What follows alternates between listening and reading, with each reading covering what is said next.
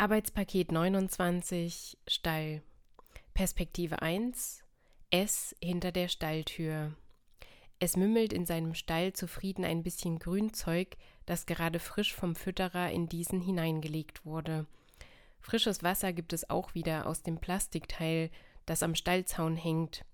Gestern wurde ihm ein Zahn gekürzt, der zu lang geraten war. Das war zwar notwendig und nun kann es besser kauen, aber es war trotzdem unangenehm. Auch wenn der Fütterer sehr nett ist, hat es das nicht sehr gerne, wenn ihm im Mund herumgegriffen wird. Aber der Zahn hatte es sogar beim Kauen schon im Mund verletzt. Es war höchste Eisenbahn, dass der kürzer wurde. Der Fütterer kam mit einer Zange an, was es ziemlich erschreckend fand, aber dann war klar, dass es sich um einen zahnärztlichen Eingriff handeln würde. Es hat jetzt auch Junge bekommen, die noch ziemlich ängstlich sind. Manchmal hat der Fütterer ein paar seiner eigenen jungen Menschen dabei, die dann die Kleinen streicheln wollen. Es behagt ihm irgendwie nicht. Die Kleinen werden von den jungen Menschen in die Hände genommen und strampeln dabei fürchterlich, weil sie die Situation nicht gewöhnt sind.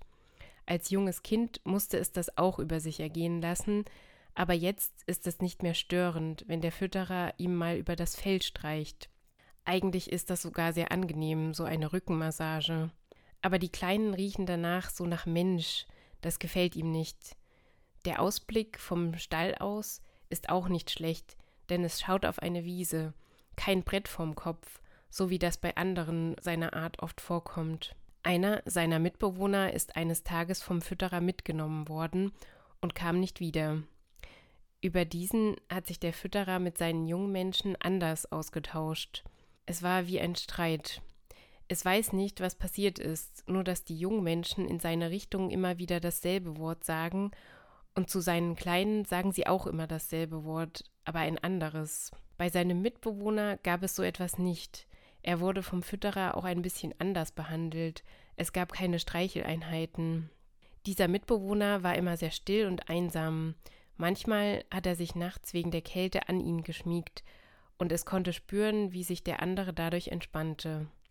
Sonst war dieser sehr aufgeregt, er hatte Angst vor dem Fütterer und hat auch einmal, als dieser ihn doch am Kopf streichen wollte, zugeschnappt. Der Fütterer hat nur ein wenig geschimpft, aber er war nicht sehr böse, sondern hat den Fehler bei sich gesehen. Es hat jetzt zwei neue Etagen bekommen, auf denen es hin und her hopsen kann, Nebenan wohnt noch ein weiterer Nachbar, den es nur sehr selten mal zu Gesicht bekommt. Er hatte einen Mitbewohner, der aber auch gestorben ist. Dieser war schon sehr alt und saß manchmal tagelang nur noch in der Ecke und hat vor sich hingemümmelt. Aber trotzdem ist es traurig, man hat sich ja doch irgendwie gekannt. Wenn es bald Winter wird, werden ihre Stallumhausungen in das Blockhaus getragen, damit sie nicht so sehr frieren. Es gibt dann auch frisches Stroh.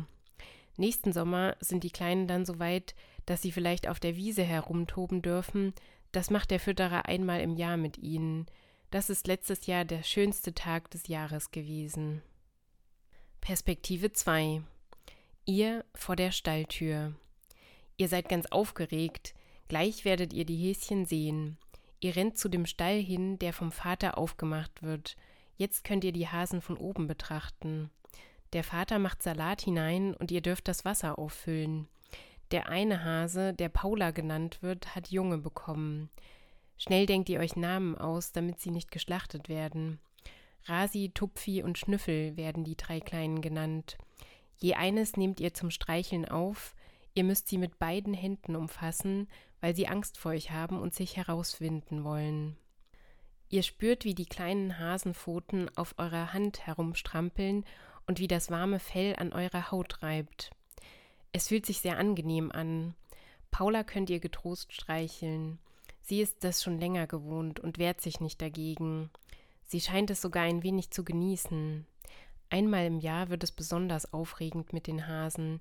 Ihr dürft sie dann auf die Wiese setzen und mit ihnen spielen. Aber wehe, einer hops zu weit weg.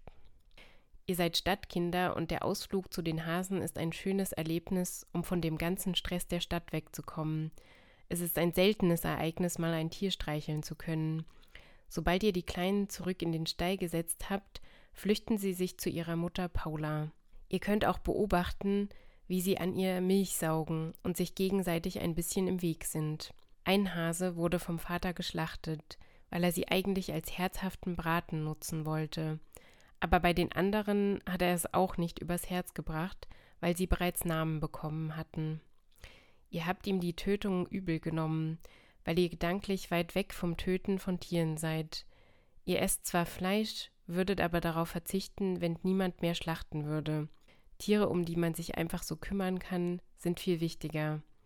Aber ihr seid nicht mit Tieren aufgewachsen, daher würdet ihr euch auch nicht so einfach eines zulegen, schon gar nicht in der Stadt. Da geht es den Tieren vermutlich schlechter, vor allem in Neubauwohnungen. Ihr verabschiedet euch immer sehr lange von den Häschen. Irgendwie habt ihr das Gefühl, als würden sie euch beobachten und über euch nachdenken, so als wäre es gar nicht ihr Stall, sondern euer eigener, in dem sie euch anschauen und die Situation total im Griff haben. Gefällt ihnen irgendetwas nicht, schnappen sie zu. Der Vater meint auch, der eine habe schon etwas gemerkt, dass etwas nicht stimmt und bald etwas geschehen würde.